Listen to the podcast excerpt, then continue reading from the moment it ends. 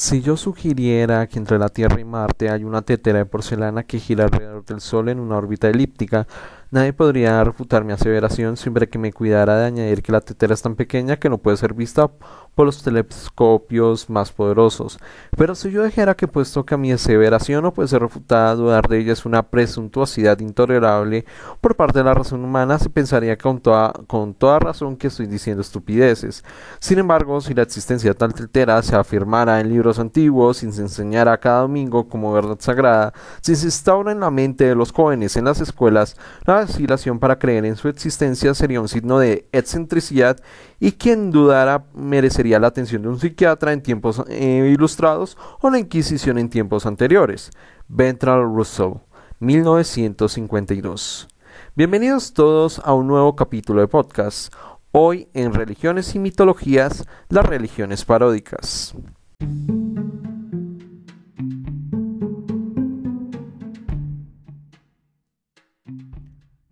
Los podcasts de Jeff experiencias personales en el mundo académico laboral, mientras hablamos de historia, política, cultura pop, arte y literatura.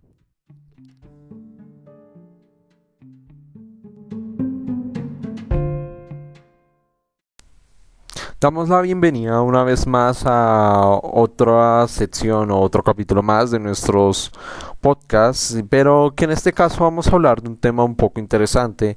acerca de lo que se denomina las religiones paródicas. Pero ¿por qué precisamente un tema como ese? y por qué eh, podríamos diferenciar una religión paródica de otro tipo de creencias religiosas basados en, no sé, ideas del posmodernismo o lo que hoy en día algunos estudiosos de la teología o de estudios religiosos llamarían los nuevos movimientos religiosos.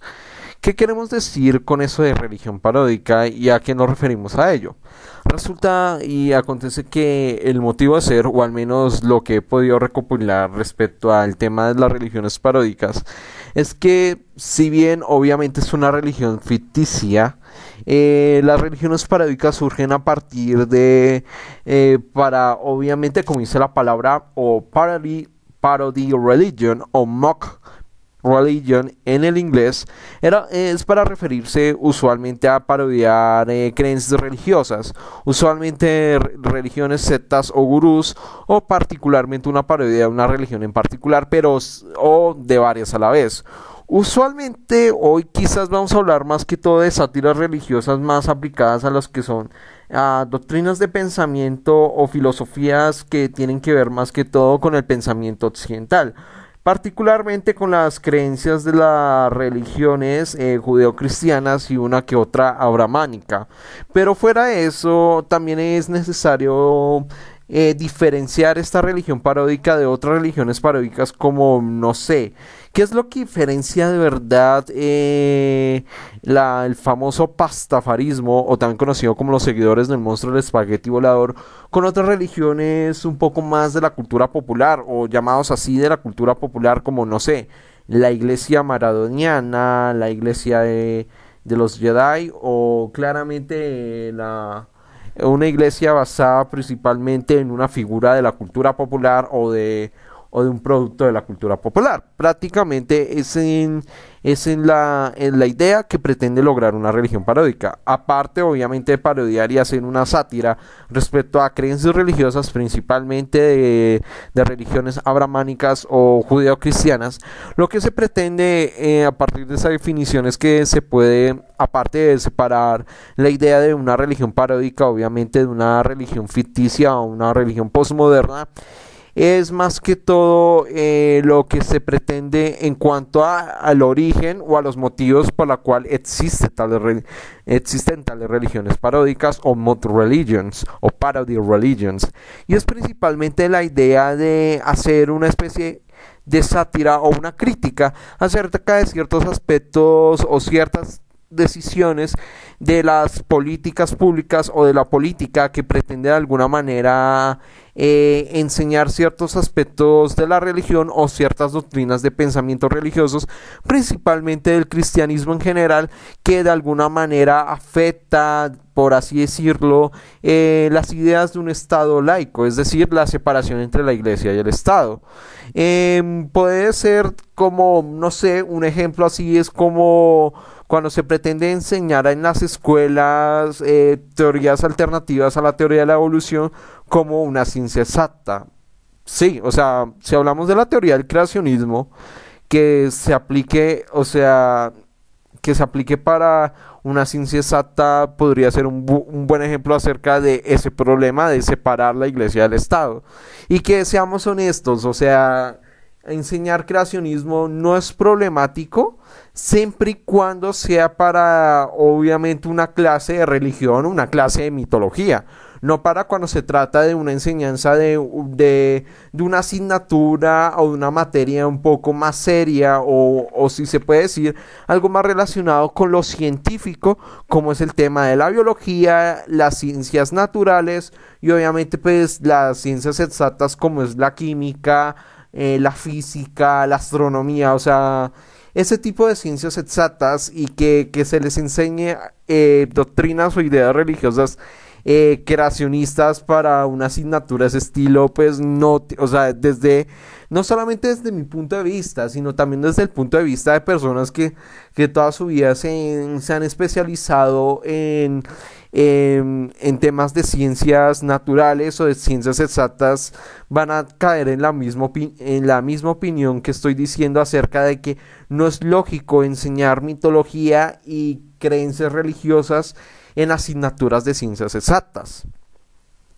Es a partir de ese tipo de aspectos que vamos a entender un poco a, a, los propósitos que pretende una religión paródica en cuanto a hacer una sátira en ocasiones de manera muy interesante y en otras de manera muy inteligente la forma como en algunos en algunos territorios o en algunos estados de algunos países eh, que se denominan laicos, es decir, separación entre la iglesia y el Estado, y lo que se pretende es de alguna manera hacer una crítica o de alguna manera eh, hacer una especie de lo que llamamos acción política o una acción política que lo que pretende de alguna manera es es precisamente eso, eh, hacer entender a las instituciones públicas que hay que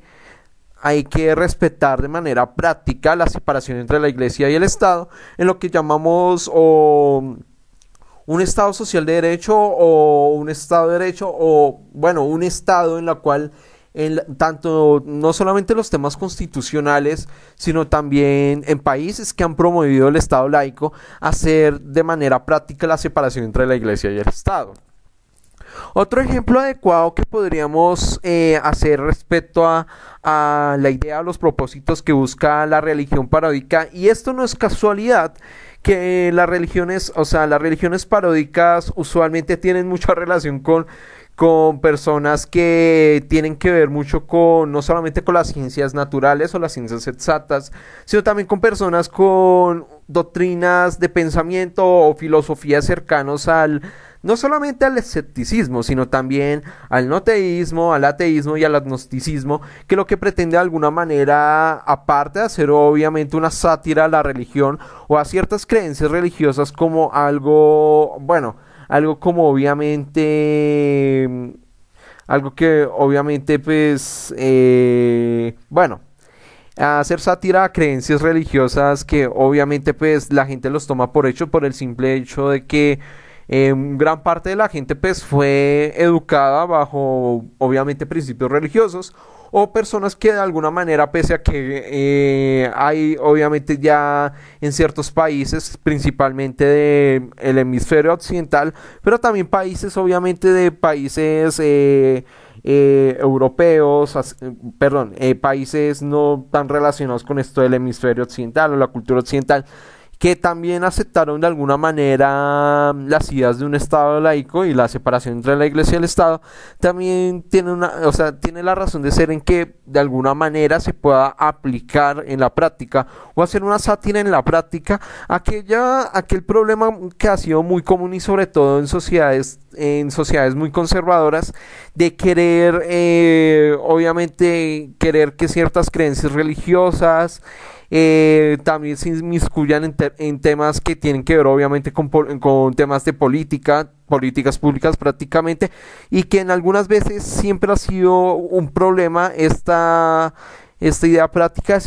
de separar, eh, los asuntos religiosos de los asuntos del Estado o la aplicación práctica del Estado laico. Es a partir de aquí que aparte de esto también lo que se pretende a partir de estas religiones paródicas es una forma práctica también de, de hacer sátira a cómo también ciertos miembros de una creencia religiosa o de una religión se pretendan pasarse por encima de, de pasarse por encima de, leyes jurídicas pues, para hacer lo que, según la interpretación, insisto, eh, según la interpretación personal de esos líderes religiosos, consideran eh, la voluntad de Dios cuando en realidad es simplemente la, la, voluntad de ellos, obviamente bajo la excusa de una creencia religiosa o de una visión religiosa en particular, se pretenda pasarse por encima de, de las leyes o, o de, o de ciertas eh, normas jurídicas que establecen por ley que, se debe y que no se debe hacer en un Estado laico. Es a partir de aquí que quiero mencionar como, como un ejemplo para ya más adelante hablar un poco acerca de lo del tema de las religiones paródicas, lo que ha sido el tema de, de lo que fue ya hace no más de unos seis años, eh, lo que fueron los acontecimientos de, de la de las manifestaciones o del plantón que hizo la Asociación de Ateos de Bogotá y y la ONG Bogotatea en el año 2015 o particularmente, el, o, particularmente los hechos del 18 de octubre de 2015 en la cual eh, algunos miembros de estas dos organizaciones de obviamente de obviamente pues de doctrinas de pensamiento relacionados con el ateísmo hicieron una especie de plantón algunos de ellos eh, disfrazados como como parte de la mm, como parte del elenco o como parte de de, mm, de lo que serían los Saiyajines en obviamente en esta fantástica serie de televisión eh, japonesa llamado Dragon Ball Z. Y algunos otros también se, otros obviamente no, no quisieron seguir el juego y quisieron disfrazarse no quisieron disfrazarse y fueron con plantones identificándose como como la Asociación de Ateos de Bogotá y otros como Bogotá Atea y otros obviamente como partidarios de Monesbol, o sea, eh, los seguidores de la de, la iglesia del pastafarismo o de el monstruo del espagueti volador. En este plantón lo que pretendía era hacer recalcar que Jesús Orjuela, también conocido como el mundo de la farándula eh, como el padre Chucho, desde hace no más de un tiempo o particularmente entre entre el periodo entre 2013 a 2016, el tipo solía apropiarse del parque público de, del barrio, bueno, de algún barrio de la localidad de Kennedy en Bogotá, y, se, y lo hacía sin el debido permiso al distrito y a la alcaldía, pues, local de Kennedy, desde pedirle permiso, pues, para que él pudiera oficializar sus misas en, en un parque, en el parque de un barrio bogotano, y el man lo hacía o sea, el man hacía lo que se le da la gana de hacer misas en ese lugar, insisto, sin pedirle permiso a la alcaldía, a las autoridades distritales, sino porque se le dio, porque simplemente se le dio la gana de hacer misa en un parque y lo fue haciendo desde, desde 2013 hasta mayo de 2016. Llegó un momento en que las misas que hacía el tipo obviamente estaba violando las normas de convivencia ciudadana y llegó un momento en que obviamente estas dos organizaciones, Bogotá Atea y Asociación de Ateos de Bogotá, hicieron un plantón el 18 de octubre de 2015 en la cual quería hacer una concientización a la gente acerca de que el tipo prácticamente pues estaba haciendo misa sin pedirle permiso a la alcaldía porque estaba obviamente violando el espacio público. Se apropió de un parque que obviamente no pidió permiso a las autoridades y, por, y eso es considerado un delito de espacio público y de convivencia ciudadana. Y eso se lo hicieron recalcárselo esa vez. Sin embargo, la situación no terminó del todo bien ya que mm, miembros, eh, sobre todo seguidores del padre Chucho, fueron a agredir a, a los a los que estaban haciendo el plantón y esto terminó en algo, o sea, terminó en temas de agresiones y obviamente de, de insultos por parte de los seguidores del padre Chucho. Resulta que tiempo después de este acontecimiento de, del 18 de octubre de 2015, en los, en los medios tanto en los medios de comunicación, tanto de prensa como de radio y en televisión, hicieron hincapié de los acontecimientos en los que fueron noticias durante el 20 y el 21 de octubre de 2015. Y en estos medios, obviamente en los medios privados, pues mm, le dieron más la razón al padre Chucho, que él salió en medios de comunicación justificando sus acciones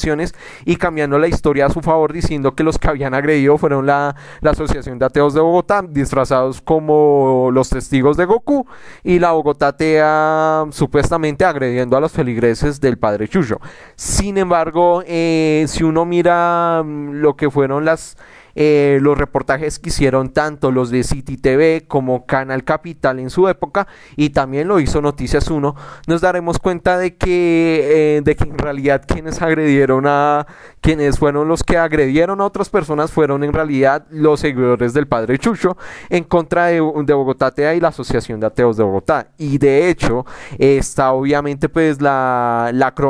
la cronología de los reportajes que hizo Noticias 1 desde el 2013 cuando se denunció por parte de algunos habitantes de, del sector, eh, sobre todo del barrio de Castilla, eh, que se hablaba acerca de cómo el padre Chucho estaba violando las normas de convivencia y cómo de alguna manera eh, el tipo, aparte de no pedirle permiso al distrito, prácticamente se pasó por encima las normas jurídicas del distrito y, particularmente pues el tipo hizo lo que se le dio la gana hasta que en mayo de 2016 la alcaldía de Bogotá y obviamente una acción judicial, obviamente a través de la acción de tutela que, que interpuso la Asociación de Ateos de Bogotá y Bogotá Atea, permitieron que al final un juez dictaminara que, que, la iglesia del Padre Chucho pues, se le tenía prohibido volver a hacer una misa en un espacio público, principalmente en los parques, porque el man no tenía los permisos adecuados pues, para hacer esas misas.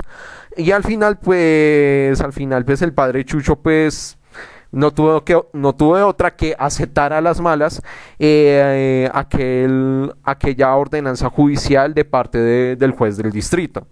De ahí pues, de ahí no ha vuelto a haber ninguna polémica respecto a ese problema del padre Chucho y la violación al espacio público pero sí de que las respuestas de los feligreses al padre Chucho resultaron obviamente en problemas, sobre todo en que mm, feligreses del padre Chucho eh, casi que boicotean a Noticias 1 o casi que no desarrollan su actividad periodística en el 2016, pero que después, eh, a medida que fue pasando el tiempo, pues el tema terminó en el olvido y obviamente pues a la larga pues eh, bueno, el, el, tema dejó de ser em, mediáticamente importante, pero no deja de ser importante como a partir obviamente de las acciones de organizaciones de, ateos y de la Asociación de Ateos de Bogotá y Bogotá Teapes permitieron de alguna manera que en, en, las políticas públicas se permitiera que de alguna manera pues pues si uno quiere, o sea, si obviamente si uno quiere hacer, realizar alguna cosa en un parque, pues obviamente tiene que pedirle permiso, obviamente a las autoridades eh, administrativas locales, o sea, eh, insisto, esta idea de, de cumplir en la práctica la separación de la iglesia y en el Estado. Eh, de ahí en adelante, pues ya a continuación vamos a hablar un poco acerca de, algunas de estas religiones paródicas que, eh, como en el caso del padre Chucho, como que fue con el caso de la, del pastafarismo, hablaremos un poco de esto. En el tema de otras, de otras creencias de religiones paródicas, hicieron más que todo como una sátira más hacia las religiones abramánicas o o las religiones judeocristianas y bueno, ya haciendo más o menos un, un, pequeñito preámbulo acerca del podcast de hoy, vamos a continuación a hablar acerca del discordianismo o dicho de otra manera la adaptación de ciertas ideas y doctrinas de pensamiento filosófico oriental en un contexto occidental en la en lo que fue los Estados Unidos de finales de los 50 e inicios de los 60.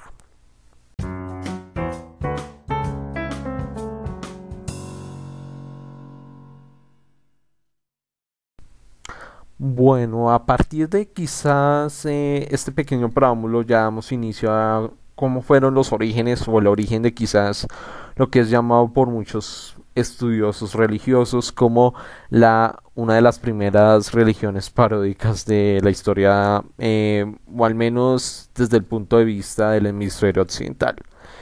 Eh, una de estas religiones paródicas es lo que se llamó el discordianismo. y sí, sé que tiene cierta similitud con, ah, con la palabra discordia y quizás con cierta diosa conocida ahí que, bueno, ya dije el spoiler. Pero déjenme explico un poco el contexto histórico del discordianismo. Resulta y acontece que en algún momento de finales del siglo, o bueno, perdón, de finales de la década de los 50 en Estados Unidos, eh, Kerry Thornley y Gregory Hill, o Gret Hill para, obviamente, pues para el diminutivo que solía hablarse pues los jóvenes de aquellos años 50. Resulta que el discordianismo se crea en, esa, en 1957, o más que todo, eh, algunos lo consideran que más bien el discordianismo se desarrolló entre finales de los años 50 e inicios de los años 60. Y la razón de eso es que Gregory Hill y Carrie Wendell Torney, aparte que eran amigos de la infancia y que ambos fueron estudiantes de la escuela secundaria de East Whittier en California, ambos eh, aparte de él y algunos amigos eh, solían compartir ciertas aficiones en común. Y estas aficiones eran leer algunas revistas de ciencia ficción, de política radical, bueno, política radical desde el punto de vista de los Estados Unidos de la época, es decir, eh, relacionado con ideas de izquierda, principalmente del socialismo o del anarquismo y obviamente de filosofía, afición que compartían ambos, eh, sobre todo de la ciencia ficción, la filosofía y sobre todo la poesía. Y usualmente solían reunirse en una bolera en California, o sea, en donde iban a jugar bolos eh, durante pues cierto tiempo después de la escuela. Y es aquí donde empieza más o menos lo que fueron las ideas de lo que consideramos el discordianismo.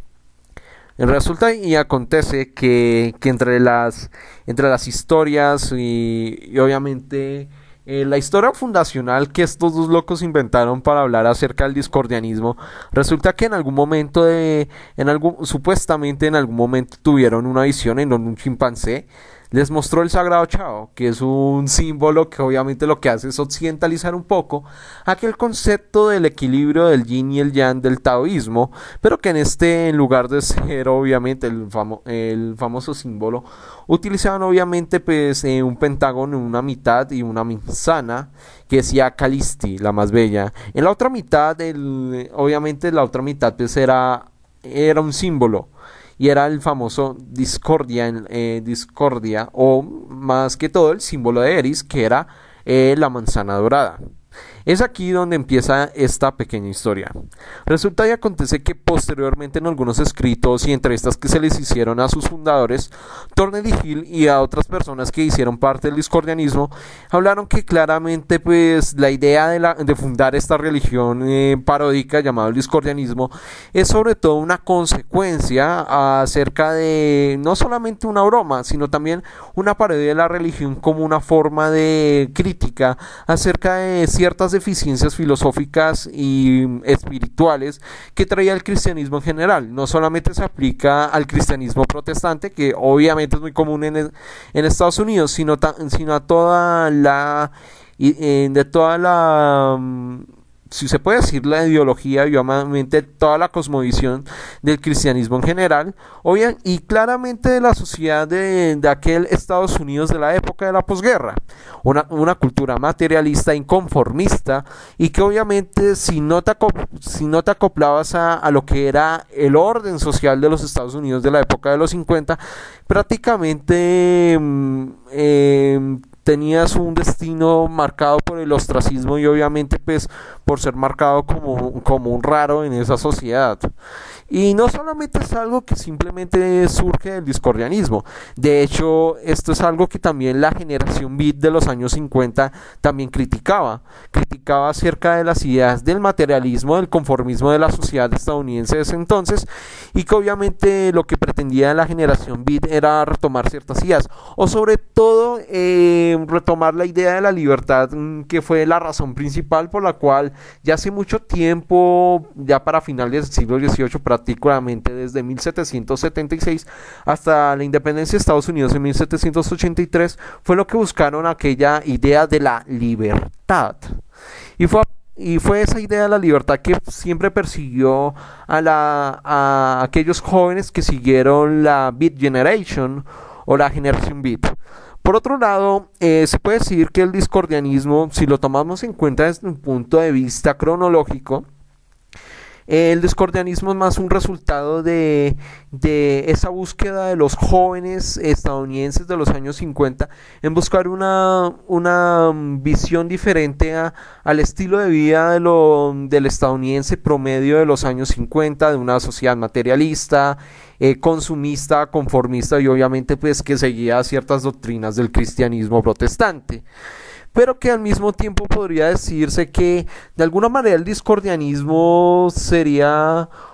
una de muchas, eh, una de muchas doctrinas filosóficas o por así decirlo o mucho de lo que se desprendería posteriormente a lo que sería pues prácticamente la la subcultura de la contracultura mm, de posteriormente a finales de los años 60, o sea, todo esto relacionado con el movimiento antiguerra, el, el movimiento hippie y todo lo derivado de la subcultura contracultural de los años 60 fuera hacer esa reflexión un poco personal acerca de, de, del contexto histórico en la cual se originó y se desarrolló eh, el discordanismo, eh, voy a retomar algunas de las ideas principales que en su momento escribió eh, Carol Cusack en 2013, en la cual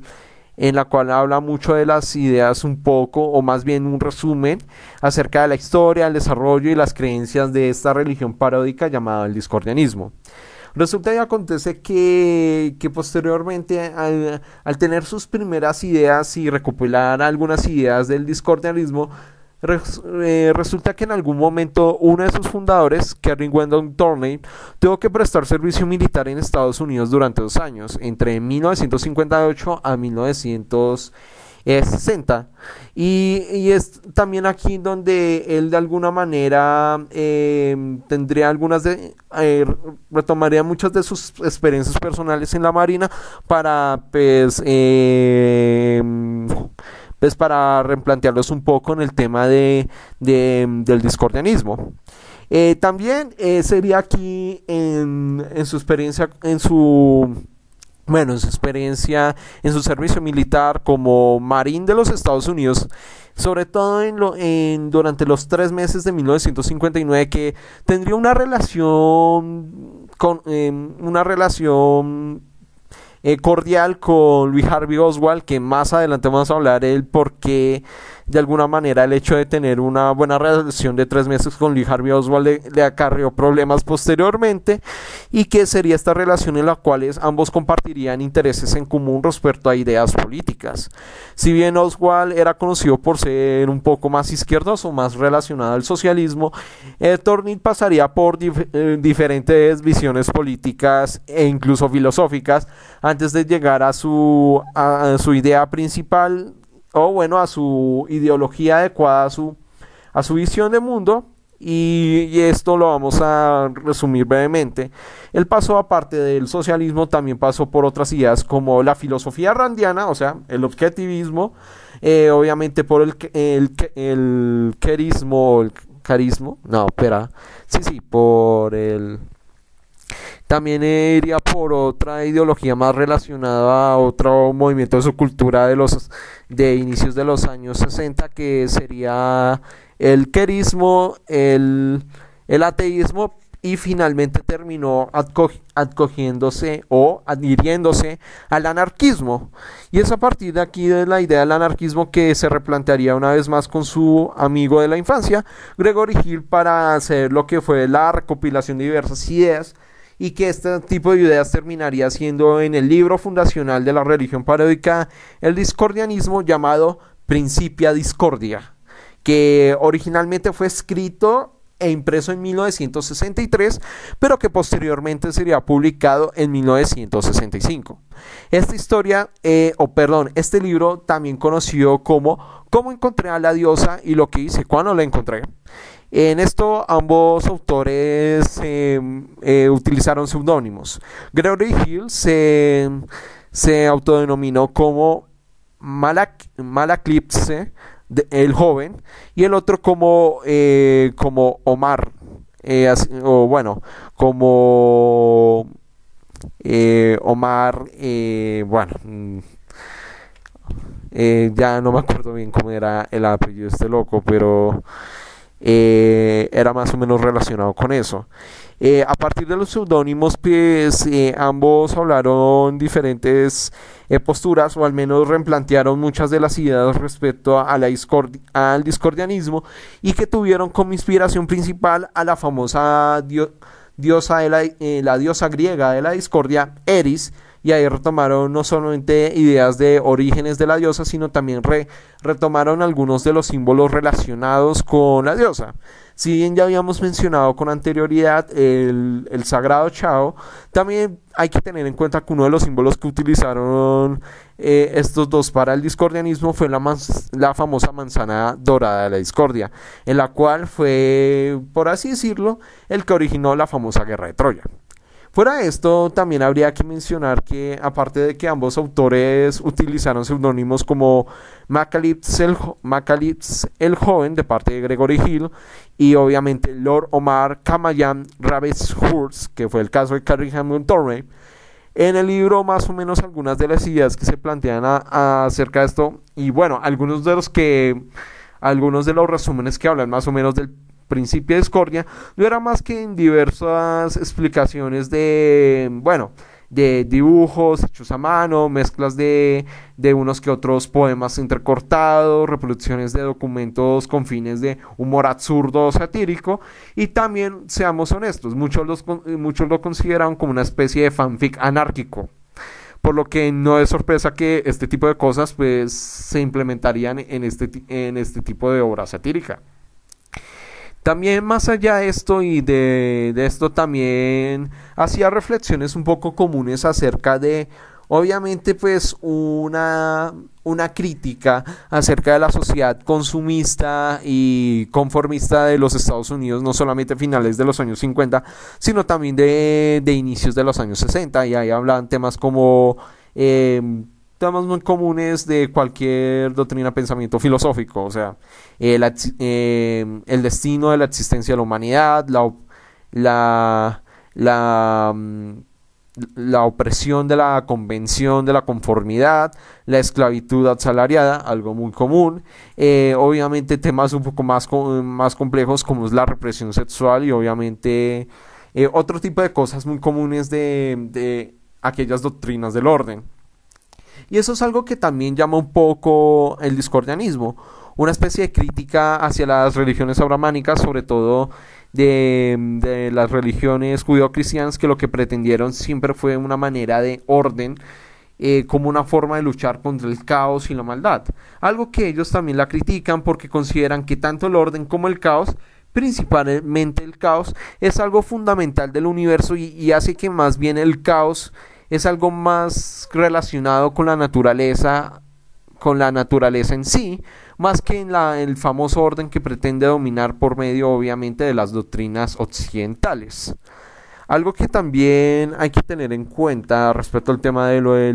lo de las doctrinas del discordianismo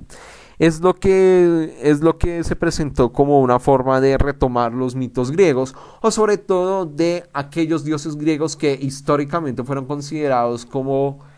eh, bueno, históricamente los consideraban como malvados o fueran de los cánones establecidos de lo que pretendía la, mitología y obviamente pues la sociedad de la antigua Grecia. De ahí no es casualidad que Eris es considerada como una diosa importante para el discordianismo y al mismo tiempo el discordianismo se ve, se ve en la importancia del caos como parte fundamental no solamente del universo, sino también como parte de la espiritualidad y la búsqueda espiritual de parte de los seres humanos.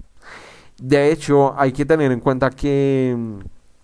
que la entidad discordia no ignora, o sea, no ignora obviamente la idea del orden, sino que, sino que la complementa con la importancia del caos y obviamente da,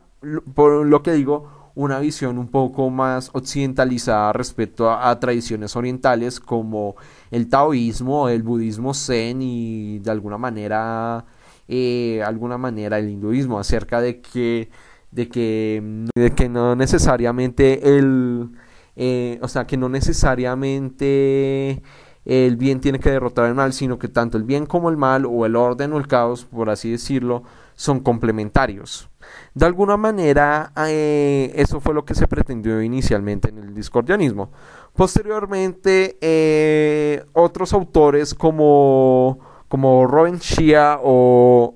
o, Robert Anton Wilson se verían también de ideas del paganismo y, y sobre todo eh, ideas basadas también en, teorías de conspiración o el conspiracionismo.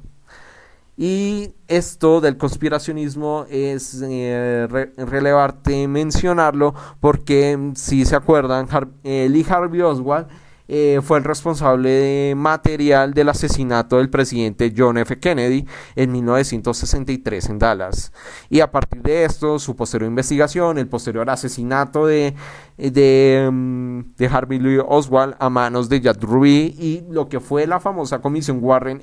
en eh, posteriormente, esto también le caería problemas al cofundador del,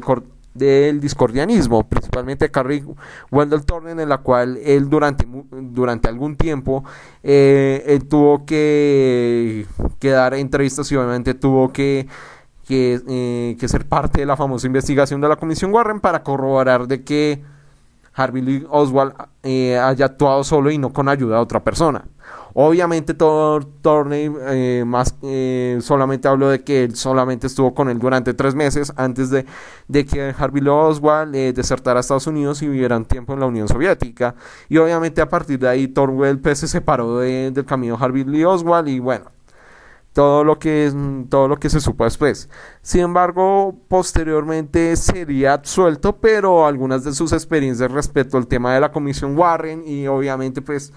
eh, ciertas ideas de conspiración que surgieron alrededor de la gente, o sea, de la sociedad estadounidense de la época, de que pronto Harvey Lee Oswald no actuó solo y que posiblemente una conspiración detrás de eso y que hubo otro tipo de actores que querían muerto a JFK. A partir de ese tipo de experiencias, entre esas las que vivió el propio Torlin durante, bueno, mientras era investigado e interrogado en la Comisión Warren, fue lo que inspiró posteriormente a Robin Anton Wilson y a, y a Robert Shea para hacer una de sus obras de ficción más importantes, que es la famosa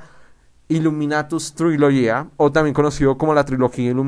Illuminati, que es una serie bueno, son tres novelas de, ciencia ficción y de ciencia ficción, de sátira religiosa y si podíamos llamarlo, eh, también de, novela ficcional. Em, bueno, son tres libros que se hicieron en 1975 y prácticamente es la condensación de muchas de las ideas del discordianismo hecho en una novela de ficción. De ahí también se habla no solamente de eso, sino que también se hace, se ve también de ideas de la subcultura y la contracultura de los años 50 y 70, bueno, de los años 50, 60 y 70. Y de ahí no es casualidad que posteriormente este tipo de novelas inspirarían a una que otra teoría, inspiraría una que otra teoría de conspiración en la actualidad, pero que, insistimos, obviamente eran novelas de ficción. También aparte de hablar de novelas de ficción, fue a partir de ahí que de alguna manera el discordianismo terminó de alguna manera entrelazado en, un tema de la cultura popular occidental y que aparte de que esto permitió de que de alguna manera eh, Robert, eh, bueno, Robert Anton Wilson se ganara un premio por esta novela, también permitió a alguna darnos cuenta de que eh, de que si de por sí no era evidente el hecho de que el discordianismo era una, es una religión satírica, el hecho de que la vida de y la obra de Robert Anton Wilson estuvo obviamente como, como una persona una persona muy escéptica y que aparte de y que aparte de ser un escritor estadounidense también eh, su vida se dedicó a de alguna manera a desmentir de alguna manera o desmentir o, o investigar acerca de teorías de conspiración que obviamente él terminaba desmintiendo, teniendo en cuenta el hecho de que, de que su doctrina de pensamiento y obviamente su visión filosófica es que él siempre fue agnóstico toda su vida y de hecho no solamente y de hecho él solía decir que no era agnóstico solamente en su creencia respecto a Dios, sino respecto a ser agnóstico frente a todo tipo de creencias filosóficas y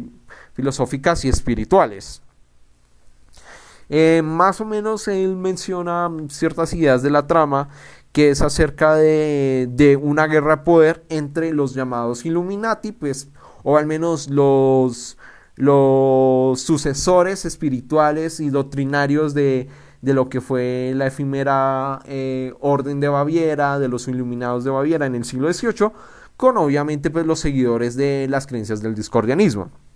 Fuera de todo eso y de ciertas explicaciones respecto al discordianismo, hoy en día, eh, o bueno, ¿qué pasó con los autores o con los fundadores de esta eh, religión paradójica? Eh, Gregory Hill pasó el resto, bueno, él siguió siendo parte del discordianismo hasta que se retiró posteriormente eh, tras, eh, bueno, tras un divorcio que duró cierto tiempo, trabajó como empleado de una oficina financiera bancaria y mm, siguió de alguna manera aceptando una que otra entrevista mm, em, de, de, periodistas aficionados hasta que falleció en el, en el año 2000. Robert Anton Wilson, que fue el que de alguna manera permitió que el discordianismo se expandiera más hacia un tema de la cultura popular occidental, murió en 2007 y Turner eh, tuvo una, después de lo que pasó respecto a la Comisión Warren y de haber participado de alguna manera en el tema de, profundizar un poco las creencias y las doctrinas del discordianismo, eh, su vida fue un poco más, eh, si se puede decir, eh, bueno, su vida fue un poco más discreta, no, no tuvo entrevistas más allá eh, de los años 70 y que de alguna manera eh, en entrevistas posteriores, si bien hablaba acerca de que, de que en un principio se trató de una sátira religiosa, él en lo personal consideraba que el discordianismo era más bien una adaptación de, de ideas orientales, principalmente del budismo zen, en el contexto occidental estadounidense y que de alguna manera también era, también era una aplicación de sus ideas políticas, principalmente de sus ideas anarquistas, también en, también en esta religión paródica. Eh, su compañero Gregory Hill eh, más o menos dio ideas similares acerca de la evidencia de que sí eh, pretendía ser una religión paródica, pero que al mismo tiempo desde su concepción del mundo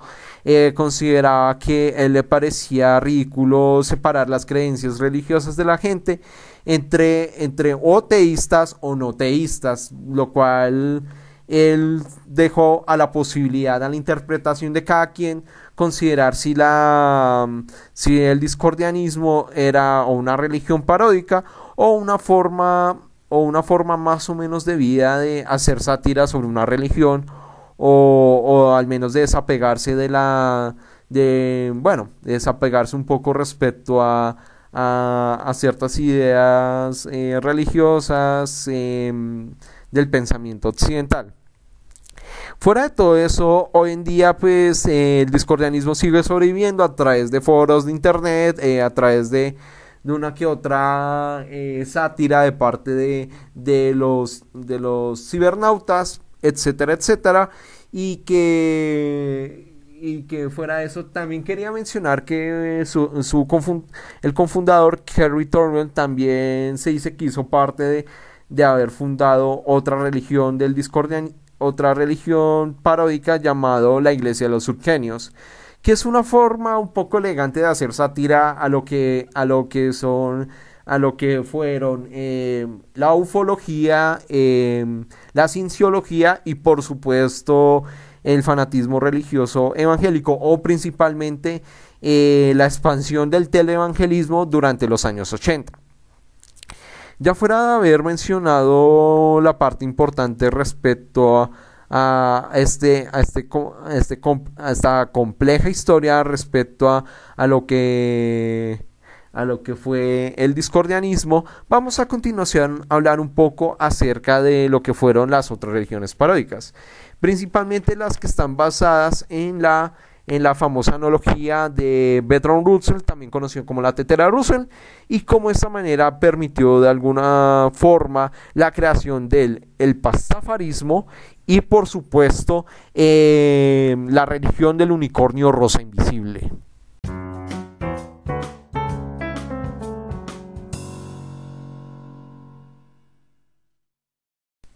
Si bien ya habíamos mencionado con anterioridad un poco, o sea, de las ideas que bebe el discordianismo, eh, hay que tener en cuenta que el discordianismo, a diferencia de las otras religiones paródicas que hablaremos hoy, eh, siempre, ha, siempre ha existido cierto debate respecto a, a si es considerada más una religión paródica o al mismo tiempo eh, o sea, si es considerada una religión paródica o satírica o más bien eh, se pretende más bien ser un intermedio, o sea, una religión que en parte sí debe de ser una religión paródica o satírica, y en otra puede pretender ser una religión postmoderna. De ahí es que hay diversa, hay diferencias respecto a, lo que muchos consideran eh, el discordianismo. Según Lauren Na, eh, eh ella, con, ella diferencia el discordianismo del pastafarismo en que, ah, de que al ser una religión paródica que pretende obviamente pues, eh, fomentar ciertas ideas del ateísmo y de la defensa de, del Estado laico, lo que pretende el discordianismo es buscar de alguna manera proporcionar experiencias religiosas genuinas o al menos eh, alternativas al adoctrinamiento de las religiones occidentales o principalmente de judeocristianas. Y que ahí más o menos ve un poco de las ideas de Kerry Thornley, en la cual él considera que que el discordianismo es una forma estadounidense del budismo zen y obviamente de ideas anarquistas.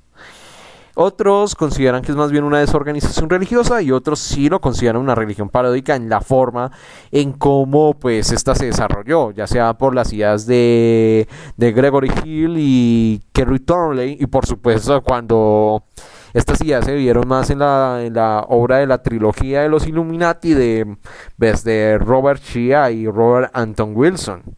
por lo que sí puede ser una religión paródica. Eh, y ahora pero mm, antes de hablar de otras de las religiones paródicas, o principalmente dos religiones paródicas, que es el unicornio, rosa invisible y por supuesto la religión del pastafarismo, es necesario tener en cuenta una idea retórica, o al menos una analogía retórica, y es la analogía de la tetera de Russell. La tetera de Russell, que si bien lo mencioné un poco en el prólogo, eh, trata principalmente una analogía acerca de la posible existencia o no existencia de Dios o al menos no el concepto de Dios desde el punto de vista judeo-cristiano, sino el concepto en sí de lo de, de, un ser superior que fue capaz de crear vida a partir de la nada. De ahí em, el filósofo y matemático británico Bretton Russell eh, hizo una idea para, o sea, hizo una analogía para de alguna manera refutar aquella idea de que solamente una persona escéptica es a quien le corresponde eh, decir si es verdad o no las afirmaciones infalibles de la religión.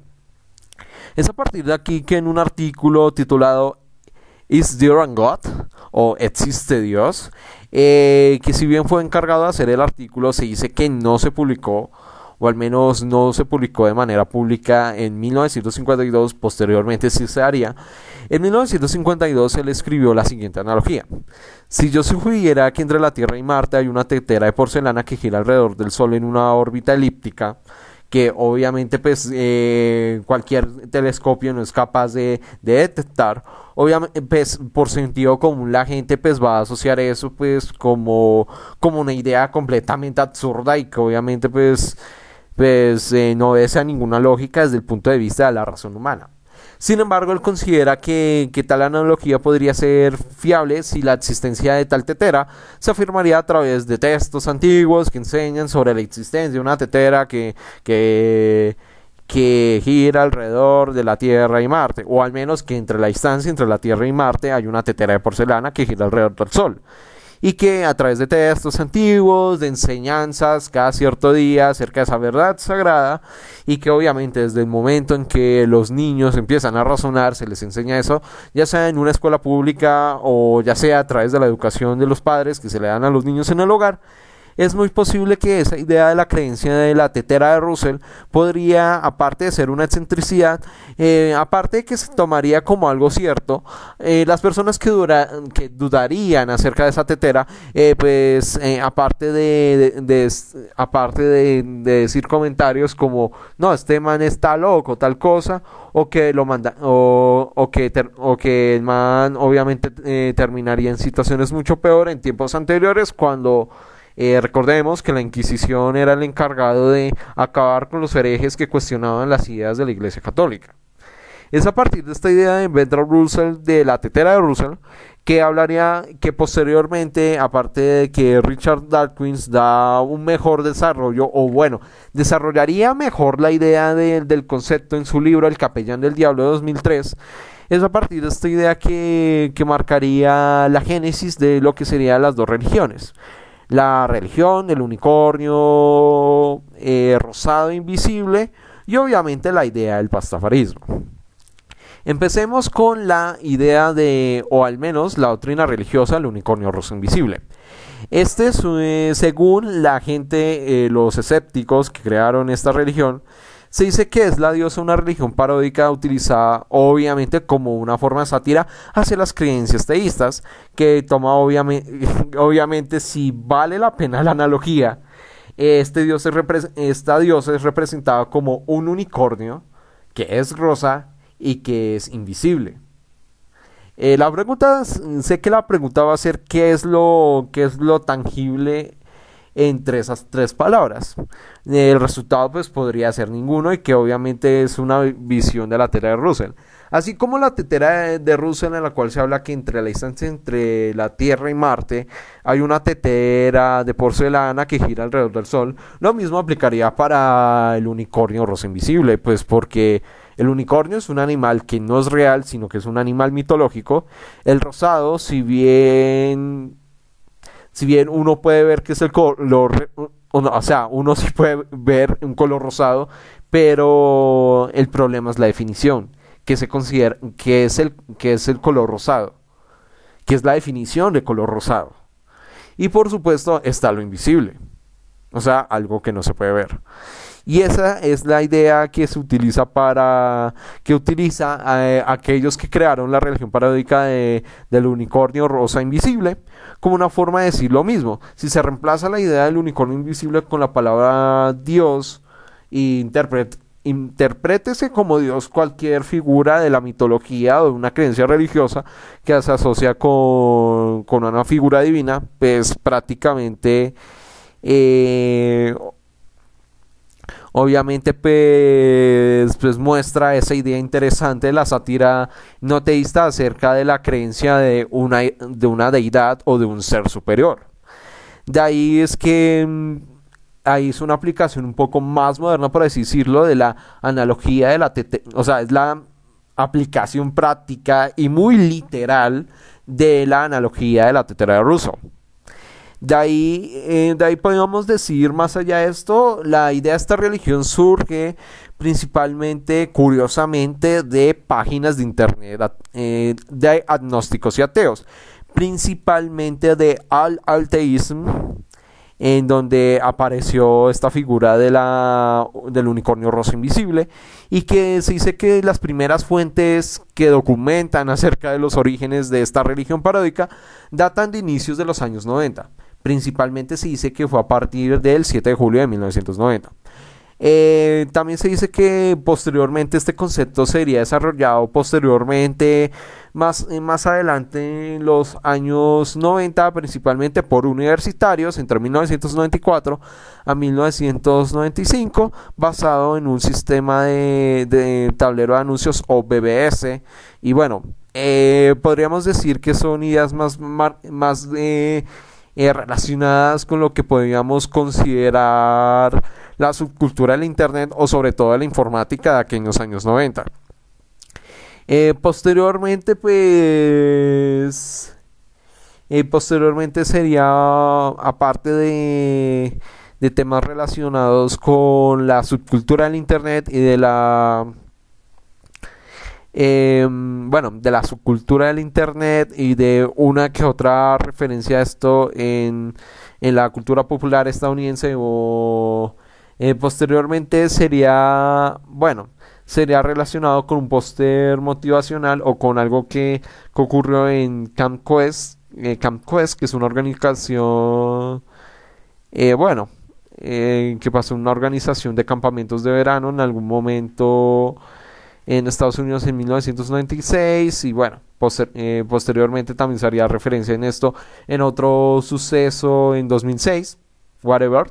Eh, de igual manera también Richard Dawkins, el, divulgador científico británico, también haría alusiones eh, relacionadas no solamente con la tetera de Russell, sino también con el unicornio rosa invisible. Y esto se mencionaría mucho en su libro The God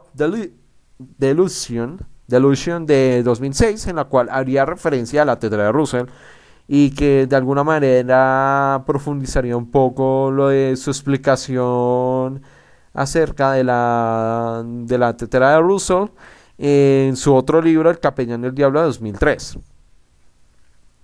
Más allá de esto, también podríamos mencionarlo de manera interesante que, mm, que las referencias hacia el unicornio roso invisible em, se hace una referencia un poco sutil pero no igual. En un capítulo de Super eh, titulado The Poor Kid, que es la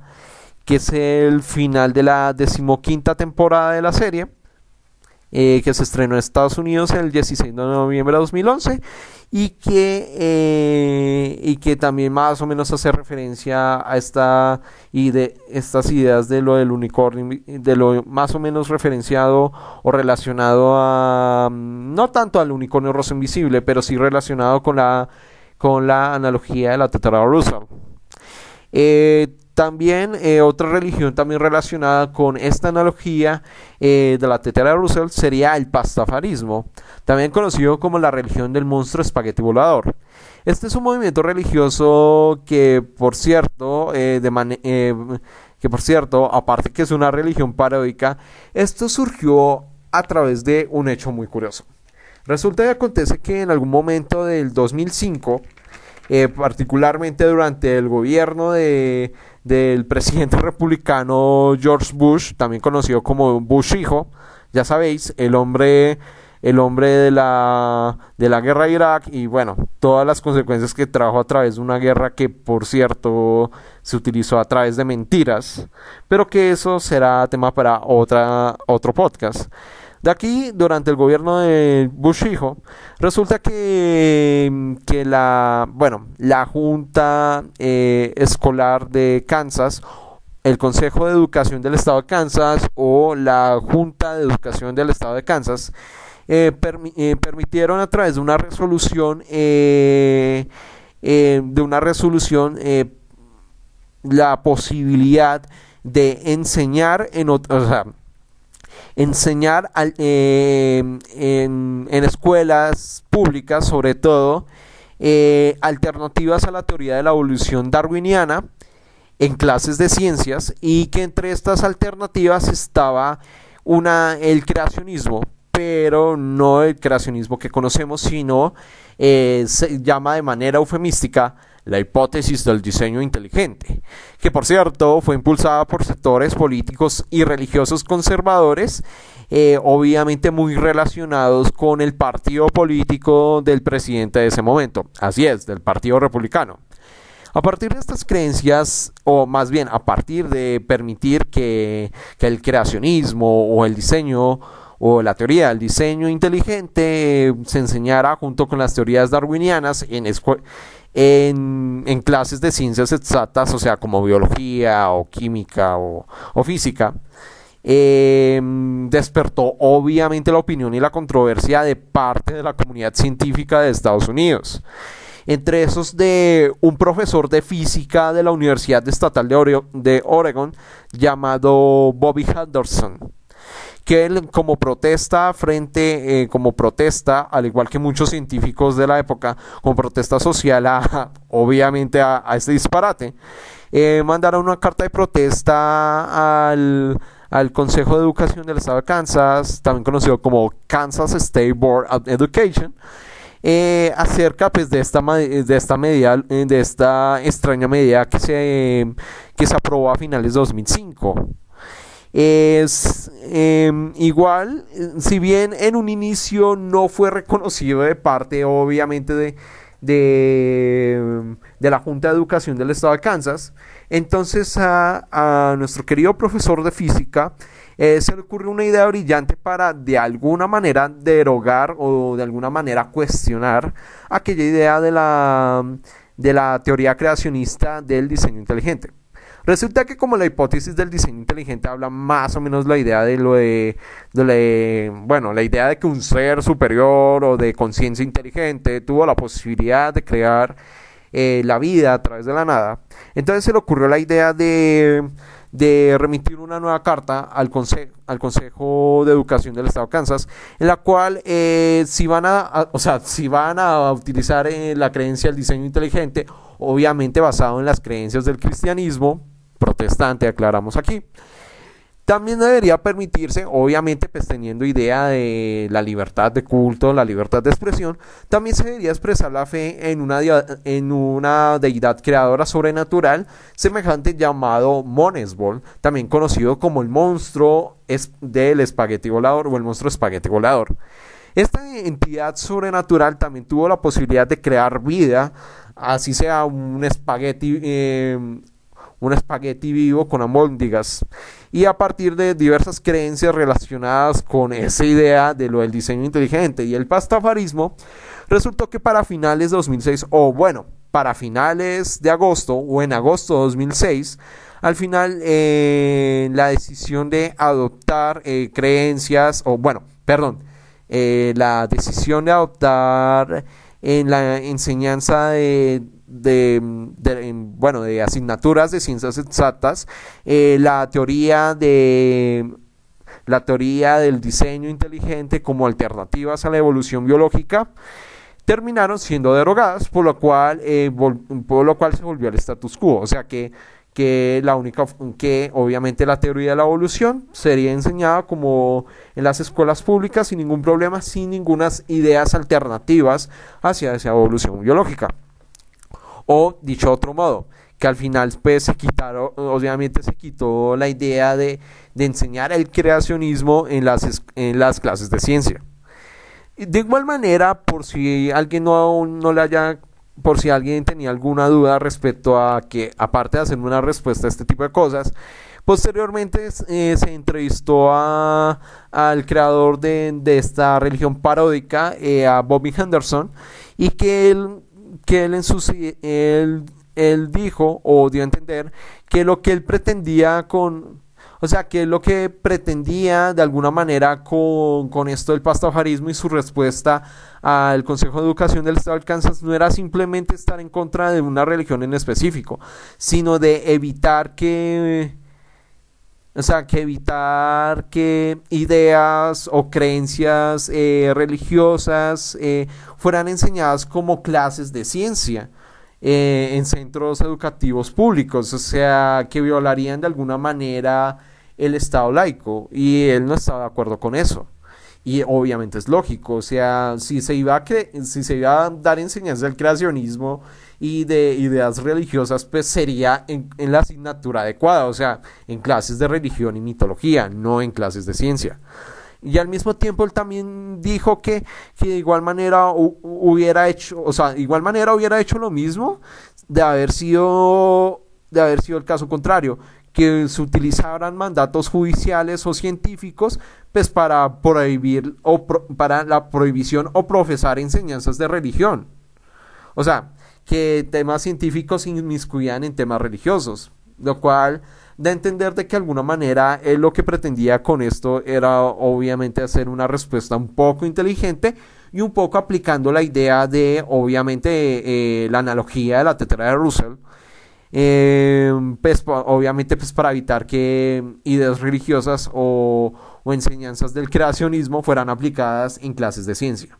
Posteriormente, y esto también lo dice el mismo creador, eh, Bobby Henderson, no se esperó de que la religión del pastafarismo o Monesbol fuera a ser tan popular, eh, fuera a ser tan popular no solamente en Estados Unidos, sino más allá de los Estados Unidos. E incluso tanto grupos de agnósticos como de ateos, pues acogerían el pastafarismo como, como, una, como una idea muy interesante de aplicar en la, aplicar en la vida práctica pues obviamente la analogía de la tetera de Russell, al igual que el del unicornio rosa invisible. De ahí no se les haga raro lo, interesante y cómo posteriormente mm, otras ideas del, del Ball se, aplicaron, como aparte de que un monstruo espagueti volador fue el que creó el mundo, como una sátira al diseño inteligente, también había otra, ah, también había otras eh, ideas o creencias religiosas que, que se aplicaron posteriormente al, al, pastafarismo. Una de estas sería obviamente la, importancia de los piratas como una especie de profetas del pastafarismo, dicho de otro modo. Él también utilizó de alguna manera una especie de estadística toda rara en la cual relacionó el calentamiento global y los desastres naturales con la ausencia del número de piratas en el mundo. Y lo que pretendía, obviamente, este, lo que pretendía, em, pues bueno, lo que pretendía principalmente esta em, sátira o esta relación, alegoría, eh, bueno, esta alegoría sobre piratas y calentamiento global, era hacer una eh, lo que pretendía de alguna manera esta sátira, de alguna manera era, era mm, pues dar a entender de que no, no todas las eh, estadísticas o estudios estadísticos fueran de todo viable, o sea, que, que, que, que, la casualidad entre dos variables no significara que científicamente pues fuera eh, válido por así decirlo, el tema de lo eh, de ser válido científicamente, pues la, la casualidad de dos variables en, un estudio estadístico. Y eso era lo que también se pretendía con esto. También de alguna manera, digámoslo de, otra, eh, digámoslo de otra forma amable, pretendía de alguna manera también hacerle tira a, a ciertos estudios estadísticos, entre comillas, que daban de alguna manera validez a, bueno, insistimos otra vez, a esta teoría creacionista del diseño inteligente, o sea, de una persona, de un ser sobrenatural con inteligencia capaz de crear el mundo a partir de la nada. Eso también hizo que lo del tema de los piratas y el calentamiento global fuera a ser de alguna manera una sátira a esto. O también dicho de otra manera, eh, de ilustrar lo que se considera la correlación. La correlación implica casualidad en un estudio estadístico, lo cual el uso de este gráfico engañoso o, gráfico distorsionado entre relación entre piratas y calentamiento global hacía obviamente una interesante sátira sobre esto. Finalmente, pues la, la aparte de que se logró el cometido de quitar obviamente las teorías creacionistas en clases de ciencias exactas en colegios públicos también hizo que esta religión pues se expandiera en otros confines de más allá de los Estados Unidos y que también sería no solamente un caso interesante también de la aplicación de la tetera de Russell sino también como una forma muy curiosa que terminó siendo obviamente siendo parte de, temas de, bueno, libertad de expresión, sátira religiosa y por supuesto algo muy curioso. Eh, Ball se convirtió en memes de internet y por supuesto en, en, bueno, en una referencia a la cultura popular. De hecho, ya hablando de la cultura popular, voy a recomendarles de alguna manera referencias a Ball en dos series de la cultura popular. Obviamente no está de más eh, mencionar a nuestro querido South Park, en la cual en el eh, bueno, eh, en la cual el monstruo espagueti volador aparece principalmente en el capítulo 9 de, perdón, en el capítulo 12 de la de la mm, de la décima temporada en la cual creo que tiene que ver un poco con este tema respecto a, a, lo, a lo del problema que hubo respecto a las enseñanzas de la evolución, de la, del creacionismo en escuelas de ciencia, porque creo que el episodio, creo que este episodio de su par, creo que creo que es del 2006, entonces más o menos me acuerdo, eh, más o acuerdo, me acuerdo este loco del, del personaje este del profesor Garrison que más o menos hacía apología a esta joda y que de ahí no es sorpresa que Monosball aparece ahí. Eh, ¿Qué más iba a decir respecto a esto? Ah, sí, eh, antes de decirles el nombre del capítulo de su par, vamos una vez a, mencionar otra serie de televisión que también hace referencia al pastafarismo. Y es de hecho el capítulo 9, capítulo 9 de la sexta temporada de Futurama, eh, también llamado An, Cloudwork Origin que es prácticamente una interesante sátira acerca de, esta idea de lo del diseño inteligente, que está relacionado obviamente con el profesor Farnsworth, es decir, el tatara, tatara, tatara, tatara, tatara, sobrino de, de J. Philip Fry, eh, ya sabéis, el protagonista del programa, y en la cual él trata de alguna manera mirar cómo a través de un planeta externo trata de refutar esta idea de lo, de lo del diseño inteligente y permite de alguna manera obviamente una, una sátira muy interesante respecto a la, a la teoría del diseño inteligente, también llamado de otra forma como creacionismo. Eh, también ahí hay un cameo al espagueti volador, entonces también se los eh, recomiendo mucho. Eh, y sí, y de hecho, de alguna manera, el tema también de lo de este capítulo de Futurama también tiene que ver un poco con lo de vender y lo de las máquinas y todo esto. Entonces, es una es un episodio muy interesante y creo que recomiendo más ese que el capítulo de porque a la larga el de Futurama se me hace que hace una mejor sátira respecto al tema del diseño inteligente Pese que claramente el eh, obviamente el capítulo 9 de la sexta temporada de Futurama, obviamente el capítulo es de 2010, o sea, ya, había pasado por lo menos cuatro años desde que se derogó esa, bueno, esa política o esa norma de, de, bueno, de la Junta de Educación del Estado de Kansas. En el caso de Supar, obviamente pues, es un capítulo del 2000 del 2006 y que ocurre durante obviamente la época en donde en donde obviamente pues ya se había obviamente pues eh, derogado la ley y obviamente pues estaba en boga este tema de lo de, de este problema de otra vez implantar creacionismo de la teoría del creacionismo obviamente pues en la idea de, de estos locos no de las teorías del creacionismo en escuelas de en las escuelas públicas, en las asignaturas de ciencias exactas. Mm, no sé, no estoy seguro, pero, pero eh, es probable que el capítulo 12 de la décima temporada de su par se llama Go God Go y en este sí hace, ahí sí hay cierto, aparte de ser una sátira muy eh, una sátira muy interesante, eh, también es también es interesante que aquí obviamente pues hace cameo también el famoso monstruo del espagueti volador. Y a partir de estas referencias de la cultura popular vamos a continuación a las conclusiones de este podcast.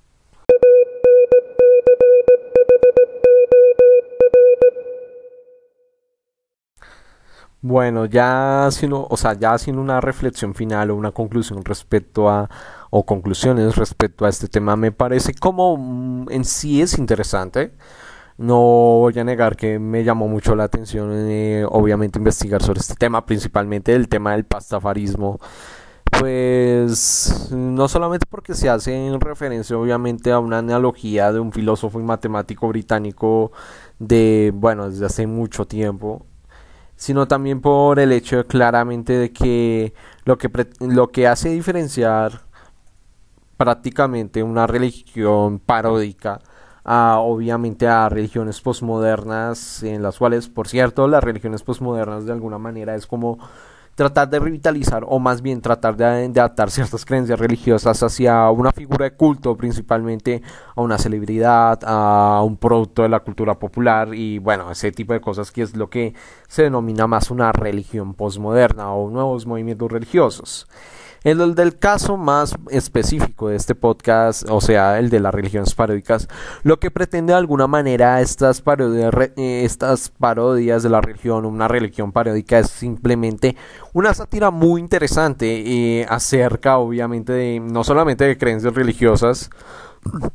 o de o ciertas creencias teístas respecto a bueno a la creación del mundo a a comportamientos religiosos, eh, doctrinas filosóficas eh, de pensamiento, sino también el hecho de que de alguna manera esto se hace con el propósito eh, principal, o al menos eso fue el caso del monstruo del espagueti volador, el propósito principal de, de dar una respuesta inteligente una respuesta inteligente a lo que fue pues tratar de, de imponer el o sea de de enseñar el creacionismo como alternativas hacia, hacia la evolución, o bueno, eh, enseñar creencias religiosas como parte de las ciencias exactas, cuando eso lo que hace es no solamente contradecir el Estado laico, también contradice muchos de los aspectos importantes de lo que se podría considerar un pensamiento científico, por supuesto. Y entonces de ahí me parece muy interesante y me, me gusta la forma de la historia detrás del trasfondo de, de la existencia del pastafarismo y el monstruo del espagueti volador, que pretendió de alguna manera eso, de hacer una respuesta inteligente hacia eh, una política de Estado que pretendía de alguna manera promover ideas conservadoras o al menos eh, ideas de mm, conservadoras acerca del creacionismo como si fuera eh, una teoría biológica de la ciencia exacta cuando no lo es. Es, prácticamente una una teoría de creación del mundo basada obviamente en creencias religiosas y en creencias mitológicas y e insisto en mi punto no tengo ningún problema respecto al creacionismo siempre y cuando se enseña como lo que es, una clase de religión y una clase de, mitología.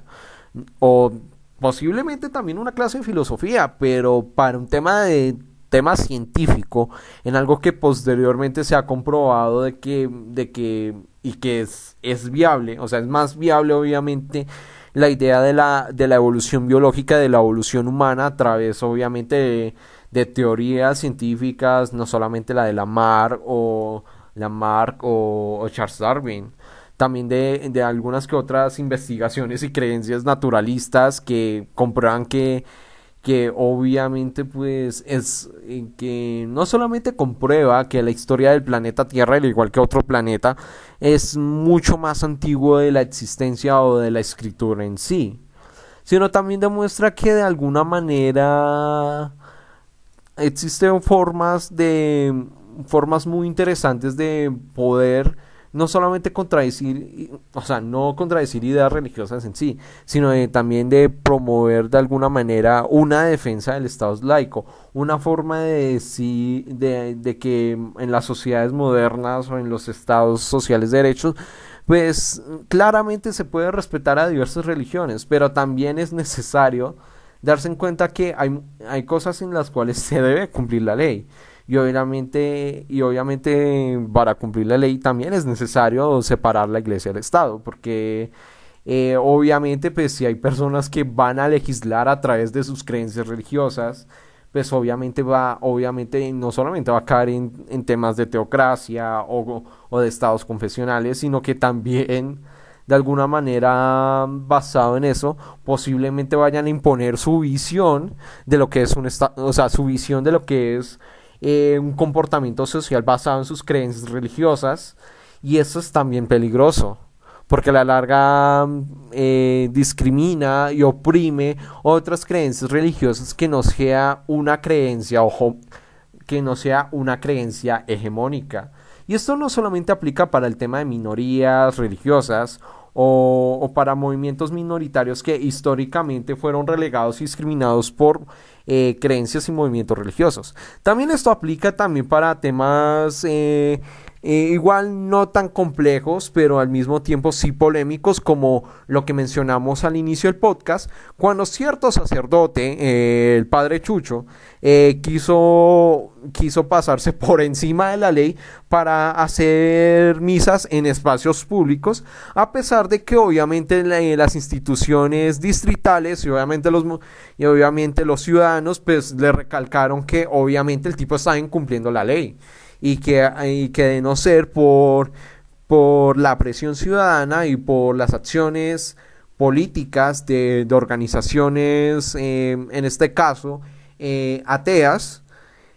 era muy posible que el padre Chuzo hubiera seguido en la misma y se hubiera incumplido con, con las normas de convivencia ciudadana y se hubiera pasado por encima también pues las normas de las normas eh, bueno distritales que, que le piden que para realizar ciertas cosas pues se debe darle permiso porque insistimos el parque es un espacio público pero que también se debería darse permisos pues para eh, se debería darse permisos para realizar tal cosa. Y que el parque también a la larga es de todos y también otras personas quieren hacer el parque otras cosas. No sé eh, llevar a sus hijos a jugar o, o pasar el rato ahí y obviamente pues pues obviamente el caso del padre Chucho demuestra que obviamente pues la demuestra este tema muy interesante la libertad, que la libertad de uno termina al momento de que se está violándose la libertad de otro. O dicho de otra manera, el padre Chucho ya estaba, o sea, eh, desde el momento mismo en que el padre Chucho empezó a hacer sus misas en los parques, eh, o sea, el momento en que el padre Chucho empezó a hacer sus misas al aire, al aire libre, sin ninguna autorización y solamente porque se le dio la gana, ya estaba violando las normas de convivencia. Y a la larga, si bien al final, en mayo de 2016, ya a la mala, el man no tuvo otra que obviamente aceptar aceptar los fallos judiciales, igual este caso demuestra ser muy importante acerca de cómo de alguna manera en ciertos casos las religiones paródicas eh, permitieron de alguna manera dar respuesta a ciertas políticas públicas eh, que en algunos casos violaba este style esta separación entre la iglesia y el Estado o el Estado laico, o en ciertas cosas en cómo es necesario eh, de alguna manera la acción colectiva y política de ciertas organizaciones pues, para que eh, ciertos eh, líderes religiosos o ciertas personas pues obviamente cumplan la ley. No solamente basado en lo que, insisto, en la percepción de esos líderes religiosos, ellos consideran voluntad de Dios, sino de cómo de alguna manera esa manipulación a través de la fe logra, logra de alguna manera, obviamente, ciertas violaciones, eh, o sea, ciertas violaciones a normas jurídicas o en este caso em, eh, implica eh, violaciones a la, a la convivencia ciudadana o a las normas de convivencia ciudadana. También es necesario también replantear, como fue en el caso del discordianismo, que, mm, que, algunas religiones paródicas de alguna manera son resultado de alguna forma de cómo ciertas creencias religiosas, principalmente occidentales,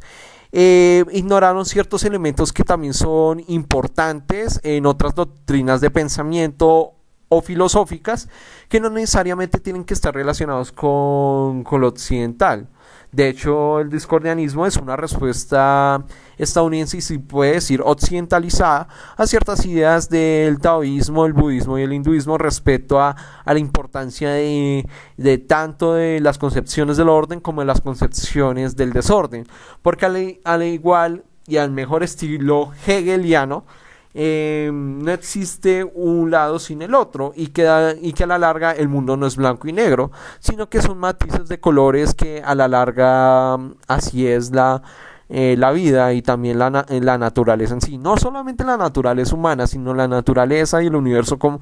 tal como es, pues... Eh, eh, implica em, diversos matices. Y entre esos matices está tanto ideas que conciben el orden, el orden como también ideas que es necesario cierto desorden, cierta anarquía, cierta discordia porque a la larga es la retroalimentación entre ambas ideas lo que permite que a la larga podemos aprender no solamente como sociedad sino sino también como personas. Y ya dejando un poco esta retaíla un poco rara acerca de mm, occidentalizar ideas orientales acerca del orden y el caos, damos por terminado el siguiente podcast y en la hora que nos estén escuchando, eh, que tengan un buen día y posiblemente en otra ocasión haga un, un podcast un poco más relajado, quizás un poco menos complejo y controversial si bien desde mi punto de vista es un tema muy interesante, pues para otras personas quizás es un tema un poco chocante. Pero dejando de lado todo esto, vamos una vez a terminar el podcast y eh, que tengan una buena tarde, una buena noche, un buen día o en la hora que estén escuchando el podcast y hasta la próxima. Los podcasts de Jeff